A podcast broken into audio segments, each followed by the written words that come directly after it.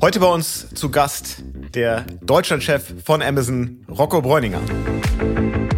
Herzlich willkommen zu Unternehmerinnen der Zukunft, dem Amazon-Podcast zum Marketplace. Wir haben ja vor schon etwas mehr als einem Jahr zwei neue Leadership-Prinzipien eingeführt. Und eins davon ist, mit Größe kommt auch mehr Verantwortung. Und eins ist, wir streben danach, der beste Arbeitgeber zu werden. Wir waren schon immer ein guter Arbeitgeber, aber durch dieses Leadership-Prinzip wurde die ganze Diskussion nochmal auf ein neues Level gehoben. Wichtig dabei ist aber auch, in Bezug auf Leadership Principles, der beste Arbeitgeber der Welt zu werden, heißt jetzt, das ist nicht nur fürs Management, das betrifft jeden, das betrifft jedem in Unternehmen.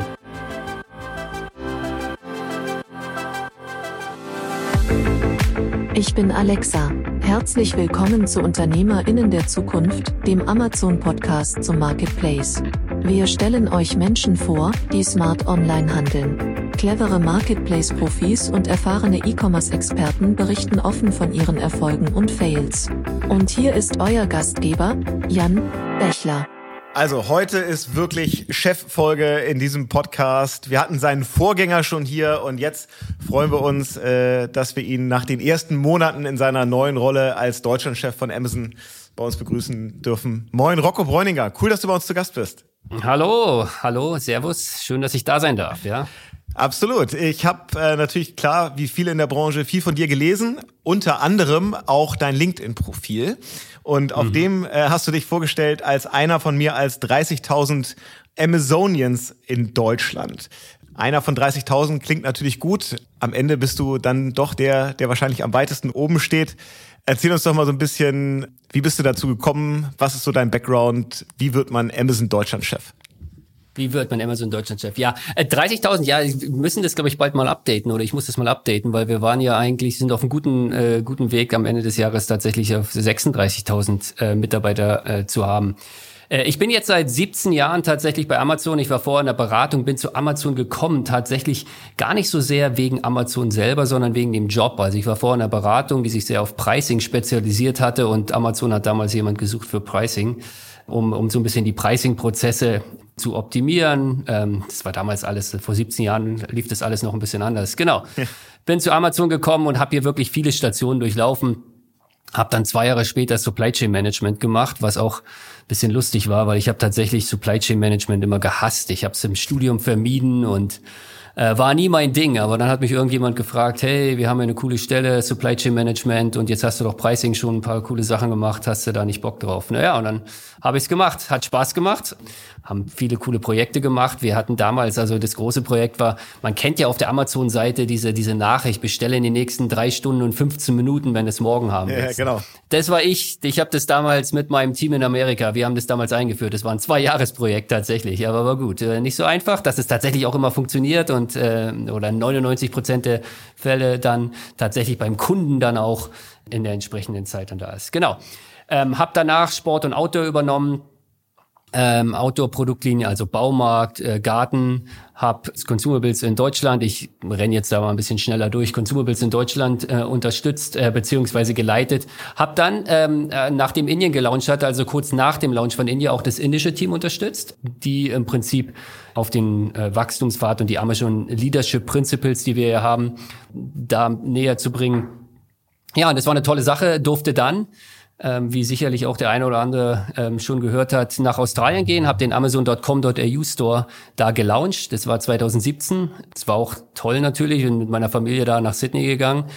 Das allererste, wirklich am ersten Tag war, als ich in Australien gelandet bin, das erste, was wir gemacht haben, haben uns leere Lagerhallen angeschaut und zu sehen, okay, wo wird jetzt unser erstes Logistikzentrum sein, was dann in Melbourne dann da auch entstanden ist. War dann zwei Jahre in London nach Australien und äh, bin jetzt froh, dass ich hier ab ersten äh, oder seit ersten, Entschuldigung, seit ersten Äh, Januar tatsächlich ähm, die Country Manager Funktion für Deutschland, Österreich, Schweiz plus dazu noch ein paar äh, neuere Länder wie Polen, Schweden, Niederlande verantworten darf. Toller Job, macht echt viel Spaß, herausfordernd, aber ich habe auch ein tolles Team, ja. Ja, cool. Und du hast ja richtig viel schon äh, von Amazon gesehen in unterschiedlichen Rollen. Jetzt ist es, kann man ja sagen, kein Geheimnis, Freitagnachmittag, äh, kurz nach 14 Uhr, dass wir diesen Podcast aufnehmen. Wie sieht so dein Freitag aus? Was hast du heute schon gemacht? Was findet noch nach der Aufnahme statt? Also, was bedeutet diese Rolle Country Manager für dich? Was ist so dein Tagesgeschäft? Also Freitag, ja, heute Freitag, ich bin hier im Office und wir nehmen das hier direkt bei mir im Office äh, dann auf. Freitag ist unser Office ein bisschen leerer. Viele äh, Mitarbeiter und Mitarbeiterinnen von uns bleiben Freitag, äh, arbeiten von daheim aus. Unter der Woche ist das Office einiges voller. Was aber ganz gut ist, es ist jetzt auch ein bisschen ruhiger, muss man sagen. Ja. Diese Woche an sich jetzt, die war schon ein bisschen speziell, weil wir hatten jetzt diese Woche vor zwei Tagen, ich glaube am Mittwoch, hatten wir unseren, äh, unseren Plan-Review mit Andy Jesse. Andy Jesse ist ja der Nachfolger von Jeff Bezos, also mhm. unser Amazon-CEO und haben unseren Plan für Europa und Deutschland für die nächst, fürs nächste Jahr und für die nächsten drei Jahre reviewt. Also das ist immer schon was Besonderes. Das hat man ja nicht immer. Also das war diese Woche dran. Dann hat man noch ein paar andere quartalsrückblickende äh, Reviews von den Produktfamilien. Gut, heute, was haben wir heute gemacht? Heute früh ging's los, eine kleine Abstimmung mit meinem Team hinsichtlich unserem ähm, Engagement in der Community. Unter anderem arbeiten wir da mit einem Stifterverband zusammen und wie wollen wir die Arbeit weiter ausgestalten? Wo können wir uns da noch stärker auf spezielle Themen fokussieren? Ich hatte zwei Eins und Eins, also äh, jeweils eine halbe Stunde, einmal mit Eva und einmal, eins davon war auch so eine Mentoring-Session äh, mit Stefano, der sitzt in Dubai und verantwortet da zusammen mit, mit Ronny die, das, das Geschäft im Mittleren Osten. Und später heute auch noch, da, da freue ich mich drauf, haben wir dann eine Review von der UEFA Champions League. Ähm, ja. Wir haben ja da immer die Dienstagsspiele und da schauen wir uns an, okay, wie sehen die Zahlen aus, was, äh, wie ist das Kundenfeedback, was können wir da noch besser machen, äh, welche Sachen äh, stehen auf der Liste, um uns da tatsächlich auch noch äh, weiter professionell und noch, noch weiter zu verbessern. Also da freue ich mich drauf, es wird bestimmt ein guter Review.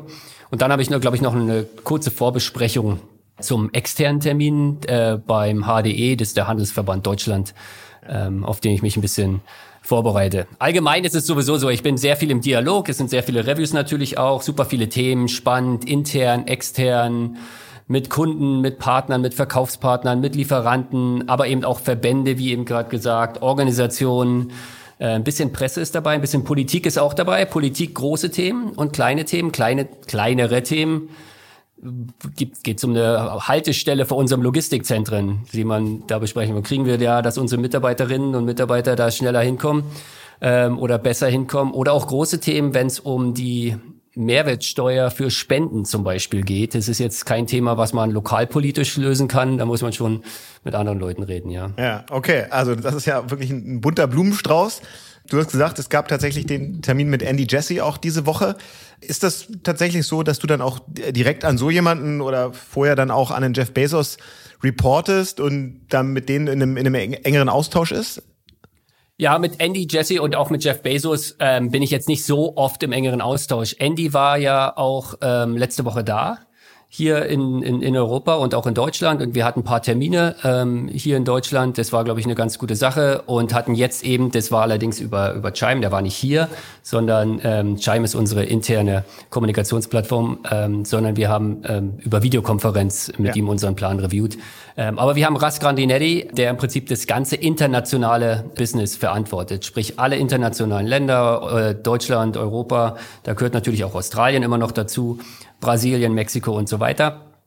Und mit dem sind wir im Prinzip im ständigen Austausch und dann in, in einer kleineren Kadenz oder dann immer auch mal wieder mit Andy, klar. Ja, okay. Wenn ihr jetzt gerade den Plan reviewed habt, ich meine, das steht ja bei vielen Unternehmen gerade an und erscheint mir jetzt nicht so richtig einfach zu sein in ja sehr, sehr unsicheren Zeiten. Wie guckt ihr denn da drauf, so auf das Thema makroökonomische Lage, ähm, gleichzeitig hoffentlich weiteres Wachstum im, im E-Commerce. Wenn man jetzt 36.000 Arbeitsplätze verantwortet, da hängt ja wirklich, dann hängen ja einfach viele Menschen dran. Wie, wie glaubt ihr, dass sich das weiterentwickeln wird? Ja, es ist natürlich so, dass diese makroökonomische Lage im Moment in Deutschland, in Europa, ähm, an der kommen wir natürlich auch nicht vorbei. Und wir sehen natürlich auch, dass sowohl unsere Verkaufspartner als auch unsere Lieferanten haben da ja auch ähm, kriegen das ja auch mit und wir, wir sehen das in äh, Energiepreise, in unserer Logistik und wir sehen das natürlich auch in der Supply Chain. Also viele Produkte, die wir gerne hätten, die wir gerne unseren Kundinnen und Kunden anbieten wollen, die haben wir im Moment auch nicht zu dem äh, Maße auf Lager, auf Vorrat in unserem Fulfillment Center, wie wir es gerne hätten. Von daher arbeiten wir da sehr eng mit unseren äh, Verkaufspartnern als auch Lieferanten zusammen, um die Situation da zu verbessern. Da gibt es so ein paar äh, spezielle Projekte, die wir dann eben auch mit Andy in, solchen, in so einem Plan besprechen. Aber andere Themen sind natürlich auch, wie stellen wir uns weiter auf in Bezug auf äh, unsere Mitarbeiterinnen und Mitarbeiter? Wie stellen wir uns weiter auf in Bezug auf unser Engagement in den einzelnen Ländern in der Community. Ein ganz mhm. großes Thema, was auch immer dabei ist, ist natürlich äh, Nachhaltigkeit. Also einmal gibt's den Climate Pledge, Climate Pledge äh, global, aber natürlich gibt's da auch immer wieder spezielle Themen im Bereich äh, Nachhaltigkeit, die sehr, sehr lokal sind, um die wir uns kümmern und die wir dann auch vorstellen und besprechen. Ja. Lass uns bei dem Thema Nachhaltigkeit nochmal bleiben. Das ist ja erkennbar, dass das eines der ganz relevanten gesellschaftlichen Themen ist. Und ich habe jetzt neulich gerade mit Mitarbeitern von einem äh, größeren, eher mhm. klassischen Versandhändler über das Thema gesprochen, die auch gesagt haben, ja, wir versuchen da schon viel zu machen, aber es ist auch gar nicht so einfach. Und eigentlich, wenn man es ganz konsequent machen würde, dann müssten wir uns branchenweit darauf einigen, es gibt keinen kostenlosen Versand, es gibt keine kostenlosen Retouren. Das würde aus deren Sicht am meisten Pakete von der Straße bringen, die unnötig transportiert werden. Hältst du sowas für, für sinnvoll und auch realistisch? Nein, ich glaube nicht. Also äh, unsere Kunden, Kundinnen und Kunden, die wollen kostenlose Retouren und kostenlosen Versand. Was aber gerade in Bezug auf Retouren, fangen wir vielleicht damit mal an, was da halt ganz besonders wichtig ist, dass wir die vermeiden und zwar von Anfang an. Mhm. Sprich, ähm, das machen wir über unsere äh, Kundenreviews, äh, damit der Kunde schon mal sieht, okay, auch von der Größe her, fällt eher kleiner aus, fällt eher größer aus. Wir haben Fragen und Antworten, der Kunde kann Fragen stellen, andere ähm, Kundinnen und Kunden, die das Produkt schon gekauft haben, die dir dann beantworten, falls es nicht klar wird auf der Seite auf der Produktseite. Äh, wir haben Augmented Reality, sprich der Kunde kann sich den Wohnzimmertisch als Beispiel schon mal ins Wohnzimmer stellen. Wie schaut der denn aus? Äh, wir haben viele andere, äh, viele andere Initiativen in dem Bereich, wo wir tatsächlich sagen, wir vermeiden Retouren. Unsere Retourenquote ist übrigens dreimal weniger als der Branchendurchschnitt schon jetzt und wir arbeiten natürlich stark weiter äh, daran. Des Weiteren ist es natürlich auch so, dass wir in dem Bereich, was wir versenden, sehr stark investieren, um die, die Verpackung zurückzufahren. Mhm. Ähm, wir haben seit 2015 die, äh, die Größe und äh, das Gewicht unserer Verpackung um 38 Prozent reduziert. Wir haben übrigens jetzt ähm, nochmal vielleicht auf den Punkt Retoure zu kommen, gerade gelauncht. Wir sind gerade dabei, es jetzt auszurollen in ganz Deutschland. Label-free, box-free, wie wir das nennen. Das heißt, der Kunde kann sein Produkt zurückgeben, ohne es in eine Verpackung einzupacken. Okay, neben dem Thema Retouren äh, reduzieren gibt's ja noch eine ganze Reihe anderer Dinge, wo Amazon auch sehr aktiv ist, wenn es um, um Nachhaltigkeit geht. Ich weiß, dass das Thema Climate Pledge, hast du eben auch schon erwähnt, mhm. ähm, für euch total relevant und wichtig ist. Und ich glaube, es ist ja auch für viele eurer VerkaufspartnerInnen, die über den Marktplatz ähm, aktiv sind, äh, auch wichtig. Nicht nur da gutes Geschäft zu machen, sondern irgendwie auch das Gefühl zu haben, sie machen das mit einem Partner, der sehr nachhaltig aufgestellt ist. Erzähl doch noch mal so ein bisschen, was, was da so Maßnahmen sind, die ihr wahrscheinlich jetzt gar nicht nur aus Deutschland heraus, sondern ja eher Amazon global angeht, um auch so diese Ziele wie Climate Pledge und so zu erreichen. Okay, vielleicht einmal ganz kurz zum Ausholen. Was ist der Climate Pledge? Ähm, Climate Pledge verpflichten wir uns bis 2040 CO2-neutral zu sein. Ähm, und das sind zehn Jahre, wie man weiß, vor dem Pariser Klimaabkommen.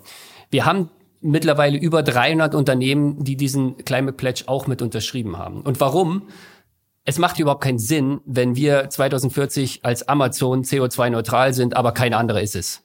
Ähm, es ist wirklich eine Aufgabe, die man gemeinsam angehen muss. Deshalb haben wir das ins Leben gerufen und wir ähm, in, mit diesem Climate Pledge, wir testen, wir investieren in Technologien, in Unternehmen, die tatsächlich auch dafür sorgen und äh, innovative Projekte treiben und Konzepte vorantreiben, um den Weg zur CO2-Neutralität zu verbessern. Eine Investition übrigens in, in Deutschland ähm, ist Sunfire, ist ein Unternehmen aus Dresden, die ähm, führend sind im grünen Wasserstoff. Und da investieren wir und deshalb wollen wir ähm, klimaneutral werden. Wir haben insgesamt auch über 200 Projekte, ähm, 260, 270 Projekte in diesem Bereich. Um die CO2-Neutralität voranzutreiben. Das sind große Sachen wie eine Solarfarm in Texas oder in Spanien. Klar, da scheint die Sonne, da macht es Sinn. Oder auch hier ähm, vor, die, vor der Küste von Niederlande oder in Deutschland, Borkum, ähm, Riffgrund 3, ein Windpark, in den wir investieren. Mhm. Ähm, und da gibt's natürlich auch viele, viele kleine Projekte, die dann Solaranlagen auf unseren Fulfillment Centern, auf unseren Distribution Center sind. Und, und da investieren wir.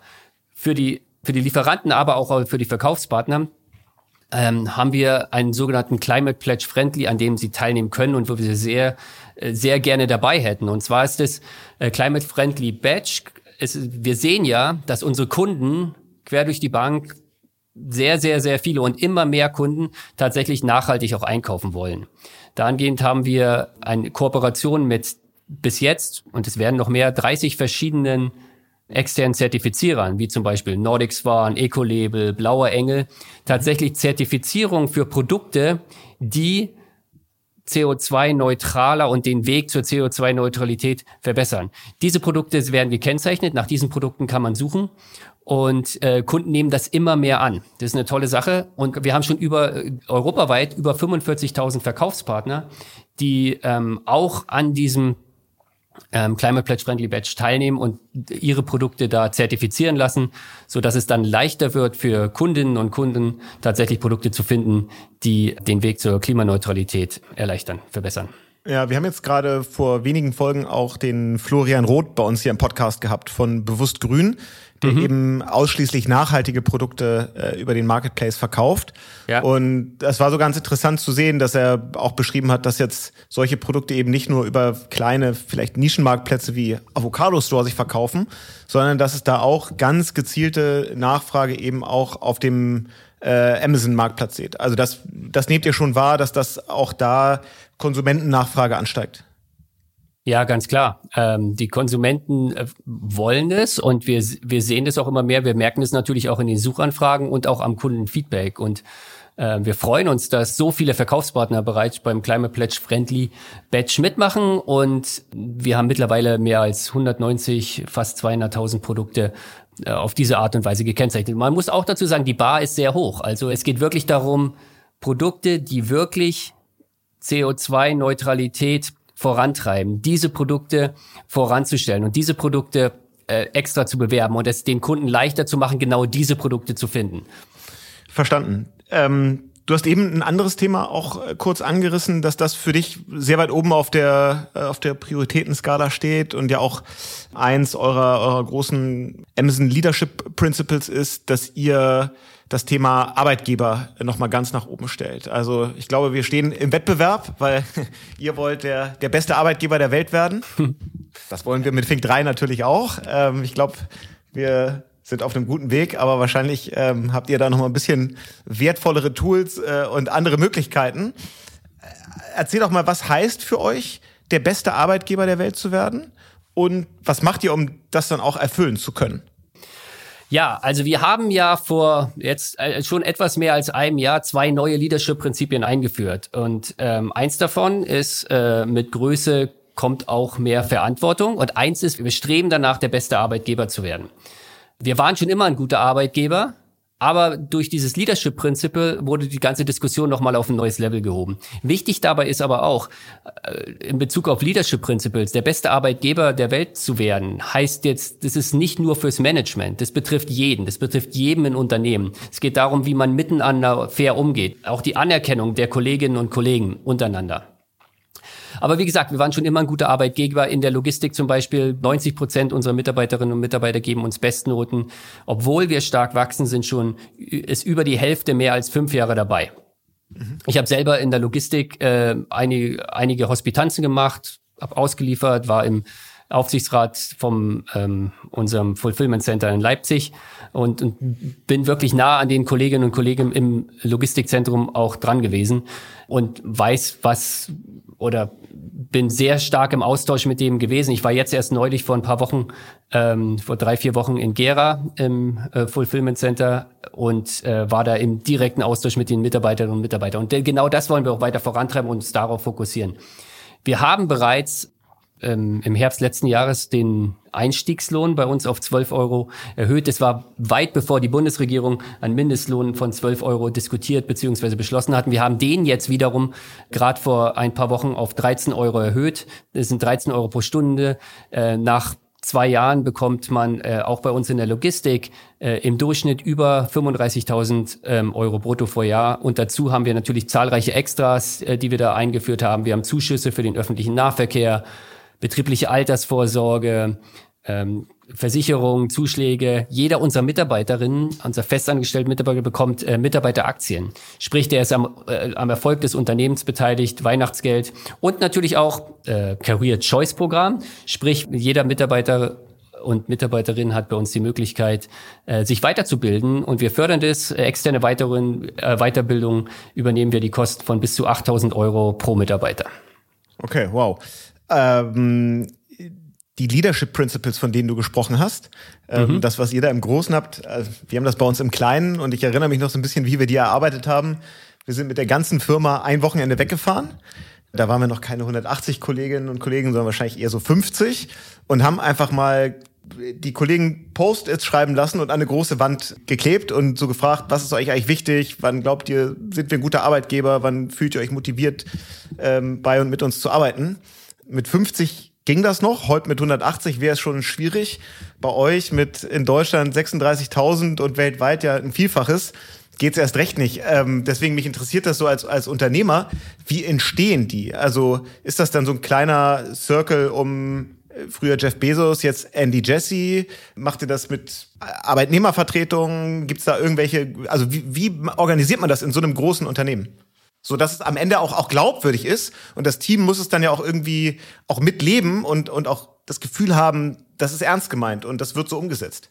Genau, also wir leben wirklich nach unseren Leadership Principles. Dazu muss man sagen, unsere Leadership Principles sind, sind global. Die sind überall auf der Welt gleich. Egal, ob sie, ob wir in, in, in Brasilien, in Japan, Australien oder Deutschland oder eben auch in den USA sind. Ähm, unsere Leadership Principles sind schon relativ alt. Also äh, alt im Sinne von als Amazon gegründet worden ist, hat sich tatsächlich die Führungsriege mit den Mitarbeiterinnen und Mitarbeitern hingesetzt und hat gesagt, okay, wofür wollen wir denn stehen? Und eines der wohl bekanntesten Leadership Principles ist natürlich Customer Obsession. Wir denken immer von Kunden her rückwärts. Und die sind auch sehr, sehr stabil geblieben. Wie gesagt, wir haben jetzt ähm, zwei neue dazu bekommen vor etwas mehr als einem Jahr. Im Großen und Ganzen sind die aber stabil und sie geben uns Guidance. Äh, sie geben uns aber auch Flexibilität, weil manchmal steht so ein Leadership Principle auch in Konkurrenz zu einem anderen. Ich gebe ein kleines Beispiel. Ein Leadership Principle ist Insist on Highest Standards. Und wir haben natürlich ein anderes Leadership Principle, das heißt Bias for Action. Das heißt, wir wollen schnell sein, wir wollen ähm, Innovat Innovation schnell an den Kunden bringen und nicht ewig in Diskussionen ver verbringen, bis wir einfach ähm, eine Entscheidung treffen. Bias for Action, mach eher was, bevor das äh, im Prinzip im Sande verläuft. Auf der anderen Seite wollen wir aber auch dem Kunden nur was ähm, geben und dem Kunden was wirklich einen sehr, sehr, sehr hohen Standard hat und nicht äh, was ähm, unterwertiges. Und da ist man natürlich so ein bisschen, manchmal zumindest so ein bisschen im Zwiespalt. Okay, sind wir bereit, das schon zu launchen? Zeigen wir Bias for Action oder drehen wir noch eine Runde, holen uns noch ein paar Daten ein oder äh, fragen noch mal ein paar von unseren ähm, Mitarbeiterinnen und Mitarbeitern ähm, für ihre Meinung. Und ähm, das gibt uns die Guidance, aber auch tatsächlich uns als Unternehmen so weiterzuentwickeln. Ja, okay. Ähm, wir fragen uns ja immer, wie kann man diese Werte auch äh, irgendwie sichtbar machen, also außer sie jetzt so tagtäglich zu leben. Wir haben uns dann entschieden, äh, nicht lachen, aber sie hängen bei uns unter anderem äh, auf den Toiletten, weil wir haben uns dann gefragt, wo hat man denn immer mal so kurz Zeit, mal was zu lesen und über was nachzudenken? Deswegen hängen sie jetzt auf den WCs das funktioniert vielleicht im Kleinen, aber wie, wie macht ihr das? Ihr stellt wahnsinnig viele Leute ein. Wie, wie sorgt ihr dafür, dass die auch, auch wahrgenommen werden, dass man die äh, erkennt, dass die irgendwie sichtbar sind? Super. Ja, unsere Leadership Principles hängen auch bei uns. Ich glaube auf den Toiletten jetzt ehrlich gesagt nicht, aber wir, die hängen auch bei uns überall rum. Aber wir, wir leben die natürlich sehr und das sieht man bei uns, ähm, du hattest von Einstellung gesprochen. Ja, wenn wir ähm, Einstellungsinterviews führen, ähm, versuchen wir tatsächlich abzubilden, Ownership ist ein Leadership Principles. Okay, hat der Kandidat schon Erfahrungen oder äh, Beispiele, wo er wirklich Ownership gezeigt hat, weil Ownership ist insbesondere für so einen Projektmanager bei uns ein sehr, sehr wichtiges Beispiel. Ähm, einmal im Jahr gehen wir so eine Runde und fragen ähm, Mitarbeiterinnen und Mitarbeiter, ja, wie bewertest du dich selber, wie bewertest du andere, wo können wir uns noch verbessern, was, wo denkst du denn, dass deine Kolleginnen und Kollegen äh, wirklich ihre Superpowers haben, wir nennen es Superpowers und lassen dies tatsächlich ähm, an Grundlage von äh, Leadership Principles mehr oder weniger bewerten. Also wo ist jetzt mein Kollege, jetzt ich zum Beispiel werde jetzt ähm, im Januar, Februar geht es wieder los, meine, meine Country Manager Kollegen in Frankreich und in England, mit denen ich ja super eng zusammenarbeite, Mhm. Sagen, okay, wo hat denn der John Bumfrey, der ist jetzt in England, wo hat der denn sein Superpower? Und es geht dann tatsächlich auf Leadership Principle. Ja, der ist I write a lot, weil, und dann kann ich so ein, zwei Sätze dazu schreiben und sagen, das habe ich bei dem einfach super gesehen, da ist der einfach Bar Raising und da können wir alle noch was von ihm lernen. Und so spiegelt sich in unserem täglichen Leben das im Prinzip wieder, diese ganzen Leadership Principles. Okay, verstanden. Lass uns noch mal ein bisschen den Blick in eine andere Richtung richten. Äh, dieser Podcast ist ja vor allem ähm, geht es hier ja um Themen, die VerkaufspartnerInnen und diejenigen, die es vielleicht werden wollen, interessieren. Ähm, also Themen rund um den Marktplatz. Was, auch das wird ja für dich ein wichtiges Thema sein in dem bunten Portfolio äh, an Themen, die du am Ende äh, verantwortest. Und ich glaube, nach allem, was man so sieht, ist es ja auch für euch, glaube ich, ein extrem schnell wachsender Umsatzbereich. Was glaubst du, was sind da so die Themen, die so die nächsten Monate dominieren werden oder auch Dinge, die du dir vielleicht vorgenommen hast? Hm. Ja, dann, ja, tatsächlich. Also äh, kleine und mittelständische Unternehmen, Verkaufspartner auf Amazon ist, ist einfach unser Backbone. Es, wir haben inzwischen über 60 Prozent unserer der verkauften Einheiten gehen über kleine und mittelständische Unternehmen. Wir, wir haben jetzt auch gerade die neuesten Zahlen rausgegeben. Ähm, wir haben in Deutschland 45.000 kleine und mittelständische Unternehmen, die mehr als insgesamt mehr als 160.000 Arbeitsplätze geschaffen haben.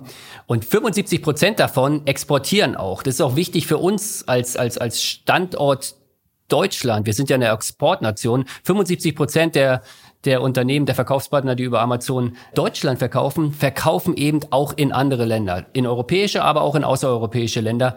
Das waren letztes Jahr 4,25 Milliarden Euro Umsatz allein. Und das ist auch ein Fokus von mir und von meinem Team und von Markus Schöberl und seinem Team, um diese, die Möglichkeit zum Export eben noch weiter zu verbessern. Sprich, wie können wir unseren Verkaufspartnern weiterhelfen, auch Export zu treiben und da erfolgreich zu sein, ähm, lokale Bestimmungen aus Compliance-Sicht ähm, zu erfüllen, ähm, lokale Mehrwertsteuer natürlich, äh, Lokalisierung der Produktseite, optimale Inventoryplanung entsprechend, ähm, und, um da Tools zur Verfügung zu stellen und auch die Betreuung zu verbessern. Ein anderer Punkt ist natürlich, das hatten wir schon besprochen, das Thema Nachhaltigkeit.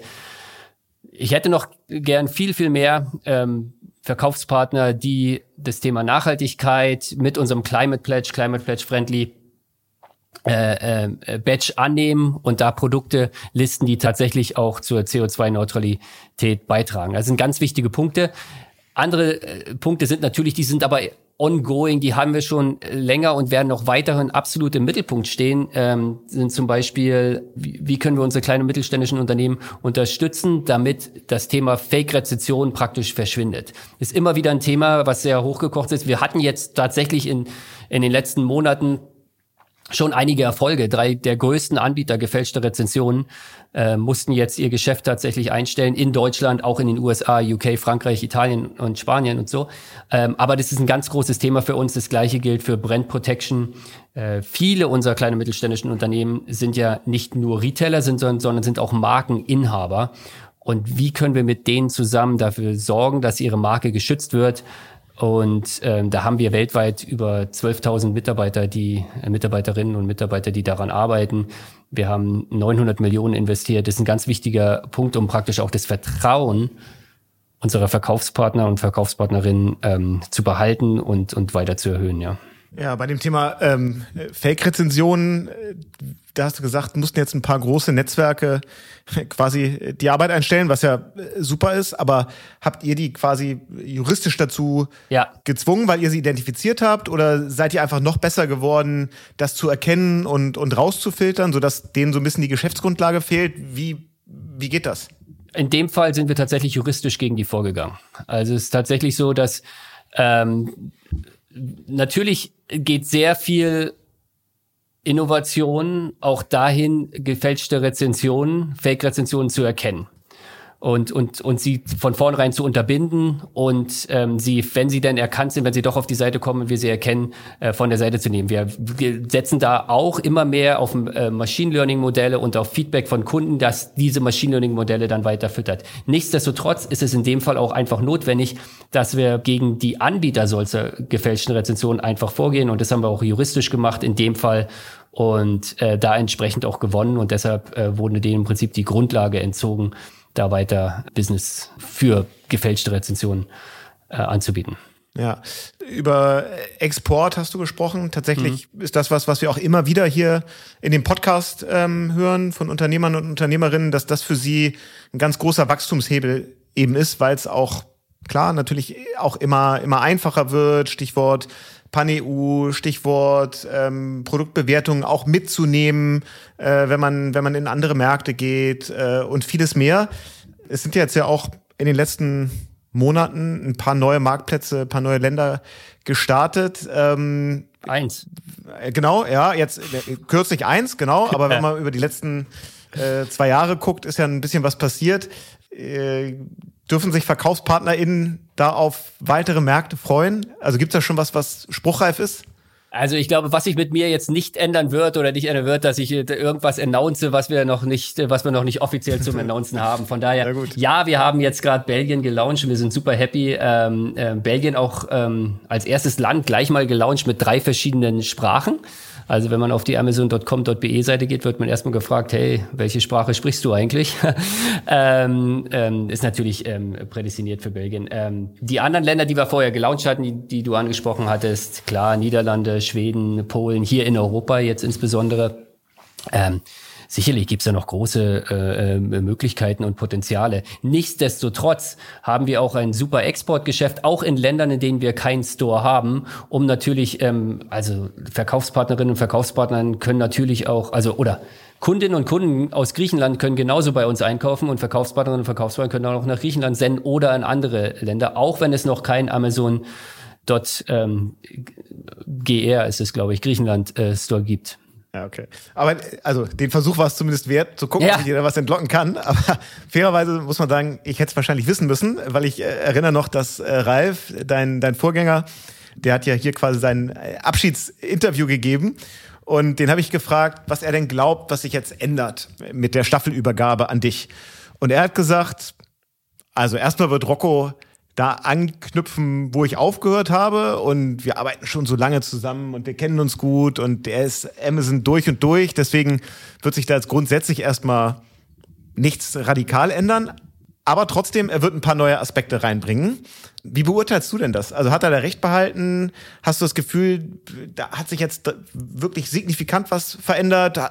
Gibt es auch ein paar Sachen, die du dir vielleicht so bewusst vorgenommen hast, die von ihm zu übernehmen oder auch Sachen, wo du sagst, die will ich trotzdem bewusst anders machen? Hm, ja, also im Großen und Ganzen muss man natürlich schon sagen, da hat er schon recht gehabt. Wir arbeiten schon super, super lange zusammen. Als ich bei Amazon angefangen hat, war Ralf schon da. Äh, war da, hab dann auch eine Zeit lang an ihn berichtet. Das war bevor ich nach Australien gegangen bin. Und äh, wir waren aber immer jederzeit. Wir haben uns dann auch in, in Seattle oft getroffen, als ich in Australien wurde oder war oder auch als ich in London war, auf Leadership-Meetings. Äh, ähm, von daher waren wir immer sehr eng zusammen. Wir haben ja auch die Übergabe, um ganz ehrlich, wir haben am 1. Januar ähm, war ja offiziell die Staffelstabübergabe. Wir haben da schon Monate vorher dran gearbeitet und ich habe, wir haben uns ein Büro geteilt. Also ja. wir waren da wirklich sehr eng zusammen. Und ganz ehrlich, es ist ja so, der ganze Erfolg von Amazon Deutschland oder Amazon in Deutschland, Amazon.de, ähm, ist, ist ja eine Success Story, es ist ja eine Erfolgsgeschichte. Er hat ein tolles Team aufgebaut, er hat eine super Kultur hier geschaffen und dafür sind wir ihm als Amazon Deutschland, als Team natürlich sehr dankbar und ich natürlich auch. Und da will ich natürlich anknüpfen, da will ich natürlich weitermachen. Ich meine, ähm, äh, das ist eine, eine Erfolgsgeschichte, die man weiterführen will. Auf der anderen Seite gibt's natürlich immer neue Aspekte, die natürlich auch mit der Zeit kommen, muss man auch sagen. Ähm, der vermehrte Fokus oder größere Fokus auf das Thema Nachhaltigkeit, darüber hatten wir schon gesprochen, als bester Arbeitgeber, ähm, weitere Innovationen in dem Bereich treiben. Das sind natürlich Themen, ähm, die ich vorantreiben äh, möchte und die wir auch vorantreiben, wo äh, coole Sachen kommen. Ich habe ja auch schon ein paar innovative ähm, äh, Projekte ähm, europaweit oder auch äh, global äh, durfte ich die mit verantworten. Und da wollen wir natürlich weitermachen und werde mit meinem Team da weiter ansetzen. Vielleicht ist die Vorgehensweise manchmal ein bisschen anders, aber ähm, wir gehen natürlich da auch mit der Zeit. Man muss natürlich auch sagen, dass die Zeit, in der ich übernommen habe, ist schon ein bisschen eine schwierige. Ne? Also ähm, äh, kurz nachdem ich die Verantwortung für Amazon Deutschland äh, bekommen habe, ging dann der Ukraine-Krieg los und wir sind, äh, wie es damals Anna-Lena Baerbock gesagt hat, in einer anderen Zeit aufgewacht, in einer anderen Welt hat sie, glaube ich, gesagt, aufgewacht. So ist es auch. Darüber müssen wir uns einstimmen. Wir müssen sind sehr stark in dem Bereich, wie können wir die Ukraine, wie können wir äh, Flüchtlingen aus der Ukraine und wo können wir helfen, was können wir machen. Da war, bin ich auch stolz auf mein Team, ähm, wie wir auch viele kleinere Charities da unterstützt haben und immer noch unterstützen in diesem Bereich. Und da werden wir auch einfach noch mehr machen. Und es ist einfach ein Schwerpunkt, den gab es halt davor, insbesondere jetzt in Bezug auf die Ukraine jetzt noch nicht so. Ja.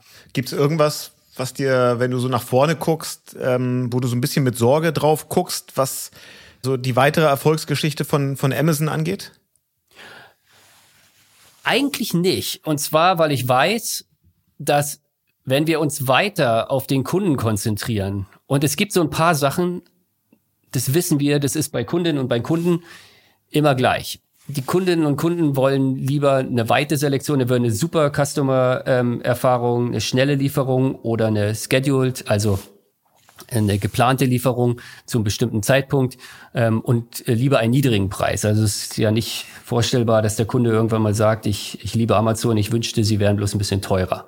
Von daher investieren wir weiter in diese Bereiche, ähm, weil das ist, das war vor 20 Jahren so, das war in Amerika so, in Australien so, hier ist es so und es wird auch in 10 Jahren so sein. Und wenn wir uns darauf weiter konzentrieren und vom Kunden rückwärts arbeiten, dann sehe ich nicht, dass Amazon nicht weiterhin auch erfolgreich sein wird und ähm, die Kunden glücklich machen wird. Und das wollen wir im Prinzip machen. Und natürlich gibt's sicherlich im Moment gerade große, große Themen, gerade im Bereich Supply Chain.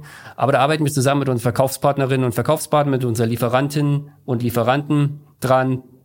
Und das werden wir natürlich lösen. Alles klar. Eine Station hast du äh, vorhin verschwiegen, ähm, als du so deine Reise durch 17 Jahre Echt? Amazon beschrieben hast. Zumindest habe ich einen Fun Fact in deiner Bio gelesen, und zwar, dass du in London mal einen Friseursalon eröffnet hast. Die Story, also die Frage muss einfach, äh, die muss ich verstehen. Ich, Amazon macht ja viel, hat viele unterschiedliche Geschäftsbereiche. Von Thema Hairdressing und Friseur habe ich jetzt noch nichts wahrgenommen. Ich war, in, ja, ja, ist noch gar nicht so lange her. Ich war in London. Wann, wann haben wir das eröffnet? Ähm, 2021, äh, glaube ich, ne? Ähm, genau. Ähm, ja, tatsächlich. Ähm, der erste und bis jetzt einzige Friseursalon ähm, äh, Amazon weltweit. Wie ist es dazu gekommen? Es ist es ist ja so, wir, wir, wir wollen ja immer innovativ sein und wir wollen experimentieren. Und hier kam es tatsächlich dazu, dass in einer Zusammenarbeit ähm, äh, mit einem Vendor, kann die Namen mit, mit L'Oreal, tatsächlich gesagt, was können wir denn einfach mal Cooles machen, um, um mal einfach den Kunden mal wirklich zu delighten und irgendwann eine ganz neue Erfahrung zu geben. Und, und vielleicht suchen wir uns da mal ein Business aus, was so eher traditionell ist. Ähm, und da ist es halt, beim im Hairsalon ist es halt so der Fall. Es ist halt ein sehr traditionelles Business. Wenn wir jetzt einen äh, Hairsalon, also einen Friseursalon aufmachen, dann ist es ja kein MeToo. Es ist nicht einfach ein Friseursalon. Das heißt, da ist Alexa äh, integriert, äh, da sind Kindles, wir haben Augmented Reality, sprich, der Kunde geht da rein dann kann er sich erstmal anschauen, wie schaut denn die Farbe oder wie schaut denn der Schnitt aus, bevor wir es machen. Wir haben in diesem Studio auch unten ein, also es sind zwei Etagen und unten ist so ein professionelles Fotostudio. Das heißt mit Licht und mit allem Pipapo, so dass der Kunde sofort vorher und nachher auf Instagram oder wo auch immer posten kann, was er denn jetzt da gemacht hat. Das ist tatsächlich eine ganz neue Erfahrung. Wir haben super Reviews. Ich glaube 4,9 äh, Sterne von fünf Google Reviews. Ähm, äh, lustige Erfahrung dazu allerdings auch. Es äh, ist so ein bisschen, so ein bisschen dieses, ich habe dieses Echo, jetzt auch von dir kommt ja auch die Frage, aber ich habe dieses, dieses Presseecho damals so ein bisschen unterschätzt. Das war tatsächlich, auf einmal war das überall, weil wir ein wirklich kleineren. Das ist jetzt ja, da sind ja keine 200 Leute drin. Das ist ein ganz normaler Friseursalon über zwei Etagen, aber unten ist halt mehr das Fotostudio. Bisschen unterschätzt und wir hatten vorhin über Leadership Principle gesprochen. Das ist so ein Just Do It. Also wir setzen uns dahin, hey, was können wir machen? Was müssen wir machen? Technisch okay. Und wie können wir das integrieren mit auch dem Amazon Kundenkonto? Das aber auch Kunden, die jetzt zum, nicht unbedingt Amazon Kunden sind bis jetzt. Ähm, davon soll es ja auch noch welche geben Ähm, ja. Und äh, dass sie auch eingehen können. Und ähm, auf jeden Fall haben wir das gemacht und ähm, haben natürlich auch viele Reviews gemacht und haben uns da wirklich, war ein super spannendes Projekt. Aber am Tag, nachdem wir den internen, aber wohlgemerkt den internen Lounge kommuniziert haben. Interner Lounge heißt, wir haben es erstmal so gemacht, dass nur Amazon-Mitarbeiter hingehen können, weil wir erstmal testen wollten. Wir wollten, das ist so neu, da haben wir gesagt, das können wir nicht gleich auf unsere, ja. auf unsere äh, Kunden loslassen. Erstmal Amazon-Mitarbeiter. Das haben wir aber kommuniziert, dass das jetzt da ist, weil man sieht's ja dann eh in der Mitte der Fußgängerzone. Und dann habe ich da eine E-Mail bekommen von Dave Clark. Dave Clark war damals der CEO für alle Stores ähm, äh, was macht ihr denn da? Was ist denn da los? Der hat davon nichts gewusst. also wir, wir haben das einfach mal so gelauncht, äh, wobei er da sagen muss, da gibt's auch, da, der hatte gerade übernommen von Jeff Wilkie damals. Aber es ist so, zeigt so ein bisschen, äh, wenn jemand eine coole Idee hat bei uns und was treiben will, dann können wir das tatsächlich, dann können wir tatsächlich auch äh, was vorantreiben. Den, den, ich war jetzt neulich im, im September, Anfang September mit meiner Familie auf Urlaub tatsächlich in London und wir waren im Friseursalon. Ähm, wir haben uns nicht die Haare schneiden lassen, weil die tatsächlich was anderes machen wollten mehr, ähm, als wenn sie schon mal in London sind. Aber es ist, ist toll, ist immer noch ähm, äh, sehr erfolgreich und es ist super nett. Wenn man mal Zeit hat und jemand da ist, kann man sich mal einen Amazon Hairsalon in London anschauen, ja. Super. Rocco, ähm, vielen Dank für den Einstandsbesuch in diesem Podcast. Ich hoffe, es ist nicht der letzte gewesen. 17 Jahre Amazon hast du jetzt auf dem Buckel, da kommen bestimmt noch ein paar dazu. Und ähm, ja, wir würden uns freuen, wenn wir dich ab und an mal wieder einladen dürfen, ähm, um mal so ein gerne. Update aus der Amazon-Chefetage zu bekommen. Sehr gerne. Vielen Dank auch. Ja. Super. Vielen Dank und dann bis zum nächsten Mal. Rocco Bräuninger. Dankeschön und auf Wiederhören. Ciao. Ciao, ciao.